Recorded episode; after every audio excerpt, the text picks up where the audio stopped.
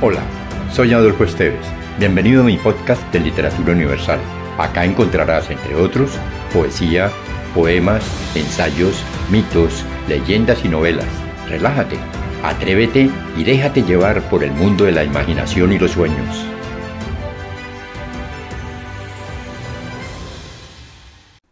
Hoy veremos el cuento El cadáver rebelde de Samuel Hawkins Adams, quien fue un escritor estadounidense que fue periodista de investigación y sensacionalista.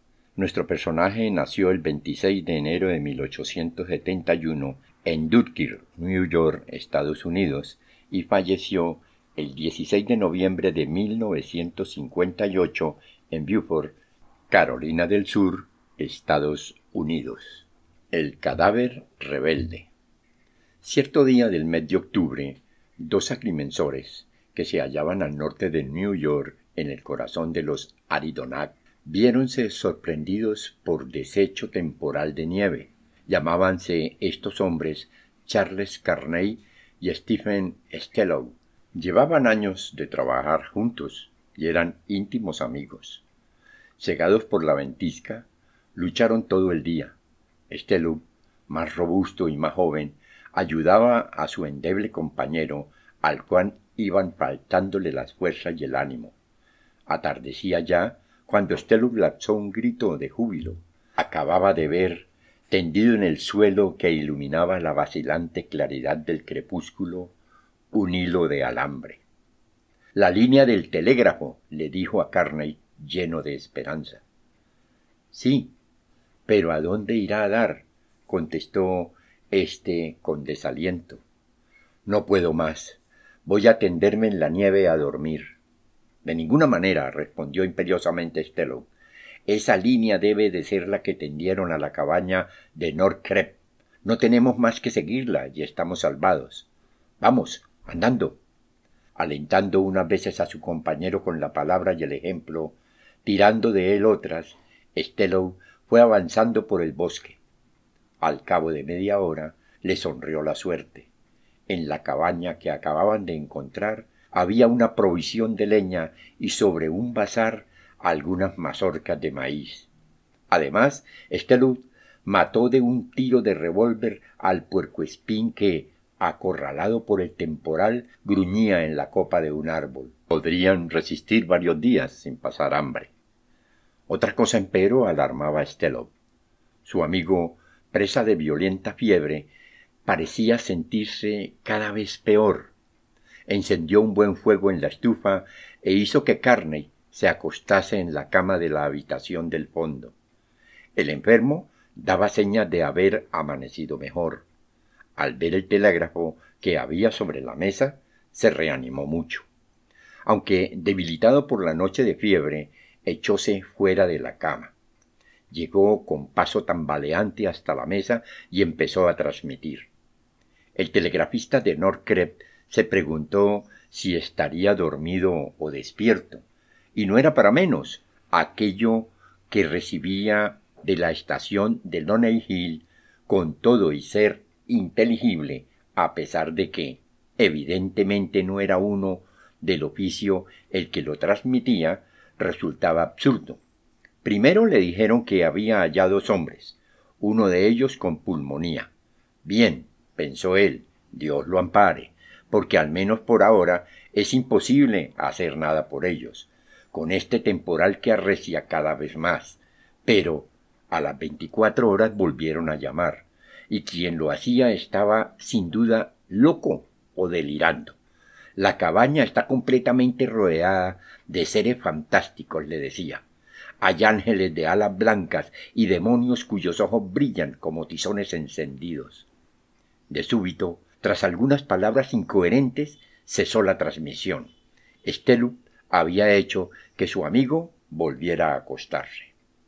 A la otra mañana, en sus intervalos de relativa lucidez, Carney volvía a echarse fuera de la cama se arrastraba como mejor podía hasta llegar a la mesa y hacía funcionar el telégrafo, pero sus mensajes no llegaban ya a ninguna parte. El temporal había interrumpido la línea. A la caída de la tarde, después de haber obligado a acostarse al enfermo que deliraba y no quería permanecer en cama, Estelo salió a buscar leña. Cuando volvió, lo encontró sentado ante la mesa y, a juzgar por la expresión de su rostro, más calmado.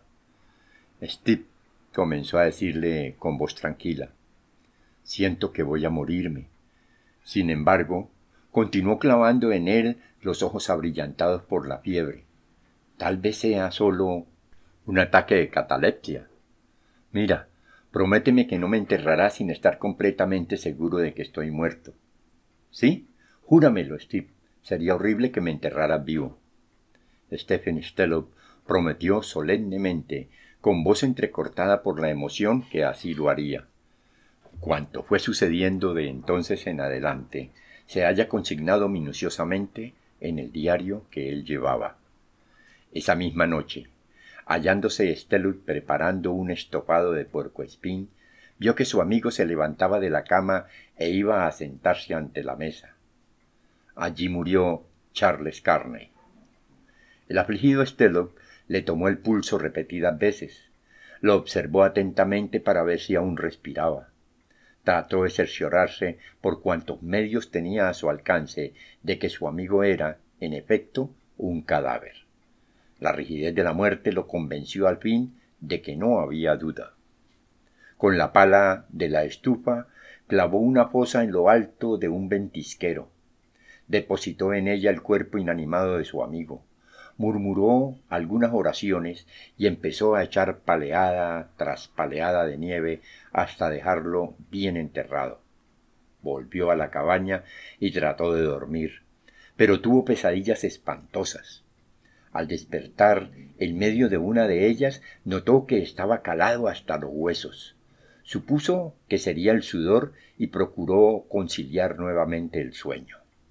Por la mañana cuando se levantó para reavivar el fuego de la estufa, creyó ser víctima de una alucinación. Allí sentado ante la mesa estaba Carney, inmóvil, mudo, con la vidriosa mirada perdida en el vacío. No se atrevió a tocarlo. Pasó todo el día fuera de la cabaña buscando provisiones. Al caer la noche, sobreponiéndose a la locura que a ratos casi lo dominaba, hizo un esfuerzo supremo de voluntad entró en la cabaña, tomó el cadáver y le dio nuevamente sepultura. Enseguida apuró la media botella de coñac que le quedaba y se fue a dormir.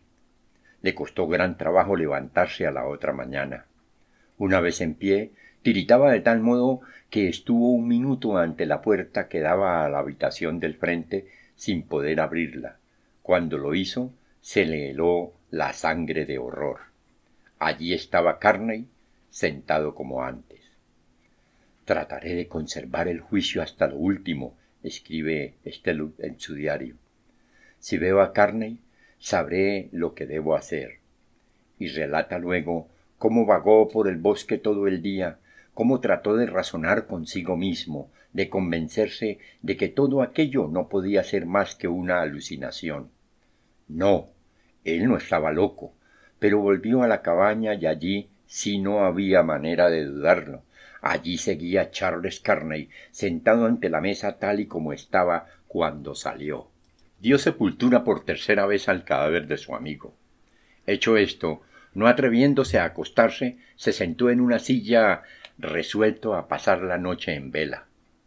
Empezó a dar cabezadas y acabó por quedarse dormido. Cuando despertó, clareaba el día, a la dudosa luz que iba llenando la habitación, vio Stellop a su amigo que, sentado frente a él, tenía fijos en los suyos los ojos inmóviles. Dios tenga piedad de mí. Así concluye Stellop al relatar este episodio en la última página que alcanzó a escribir en su diario. Las cuatro personas que componían la expedición de salvamento, un médico, dos guías y un telegrafista de Norcrep, no hallaron, al ir aproximándose a la cabaña, el menor indicio de que estuviese habitada. Profundo silencio, interrumpido sólo por los ruidos del bosque, reinaba en torno, y ni la más leve espiral de humo salía de la chimenea. Ya más cerca, Notaron, sin embargo, que había una angosta senda abierta en la nieve por repetidas pisadas, que iban desde la entrada de la cabaña a un ventisquero no muy distante. El médico empujó la puerta. De la muda y oscura habitación salió una varada húmeda y fría. Al pasear la mirada por aquel recinto, vieron que había sentados ante una mesa dos hombres, dos cadáveres. Ambos tenían en la cabeza sendas heridas de bala. Uno de ellos, Estelo, estaba de bruces sobre la mesa en la que se había coagulado un charco de sangre y empuñaba aún en la mano el revólver que le produjo la muerte. El otro, Carney, permanecía erguido en la silla, tenía en el rostro una expresión de placidez y muy abiertos los ojos. ¿Asesinato y suicidio? exclamó el telegrafista. Pobre gente, murmuró luego. No, dijo el médico, que había empezado a examinar los cadáveres. No ha habido asesinato. A este, prosiguió palpando la frente de carne, le pegaron el tiro cuando ya estaba muerto, y lo que es más, congelado, si no me equivoco. Por eso no salió sangre de la herida. Todos cambiaron miradas en las que se leía la estupefacción. Uno de los guías le dio al médico el diario de Estelu que acababa de encontrar. El médico, después de hojearlo, deteniéndose en algunos pasajes, salió de la cabaña y se puso a examinar la senda que iba de ésta al ventisquero. Cuando volvió estaba pensativo encendió la pipa, sin decir palabra, lanzó dos o tres bocanadas de humo y habló por fin en estos términos. Amigos, es menester que se comprometan ustedes a no decirle nunca a nadie lo que hemos visto aquí. Deben hacerlo por compasión con la familia de estos dos muertos. Al rendir mi informe al médico forense, diré que Charles Carney y Stephen Stellup murieron de hambre y frío. Esta será la verdad oficial. ¿Convenido? Uno por uno fueron prometiendo lo que el médico acababa de pedirles. Doctor, dijo después con voz temblorosa el telegrafista, no podré dormir tranquilo hasta cuando sepa qué fue en realidad lo que pasó aquí. Hombre, repuso el médico, lo único que puede hacer por el momento es suponerlo. Ahora, si llegara a averiguar que Stellup era sonámbulo, le diría a usted que las cosas ocurrieron así. Atormentado en sueños por el temor de faltar a la promesa que le había hecho a su amigo, o tal vez por el horror que le causaba la soledad en que la muerte de Carney lo había dejado, Stellup saltaba de la cama, iba a desenterrar a Carney lo traía a la cabaña y lo sentaba en el mismo sitio en que lo vio por última vez. También sentía Estelot, y esto explica el balazo, la necesidad de que Carney había muerto efectivamente. Además, un secreto instinto debió de haberle advertido después de la segunda vez que desenterró el cadáver que debía vigilarse, buscar la verdadera causa de aquello para no volverse loco por eso trató de permanecer en vela, pero lo rindió el sueño, y fue como sonámbulo que era a desenterrar a su amigo por tercera vez. Cuando al despertar lo vio de nuevo frente a él, perdió por completo el juicio. Esto, concluyó el médico, es lo que yo creo y no creo equivocarme. El médico quemó el diario de Estelo y el cadáver de éste y de Carney fueron llevados por orden suya a un lago de las montañas que les sirvió de sepultura de la que seguro es que ninguno ni otro volvieron a salir jamás. Si te gustó, piensa en alguien a quien también le agradaría viajar en este mundo fantástico y compártelo. Califica con cinco estrellas este podcast.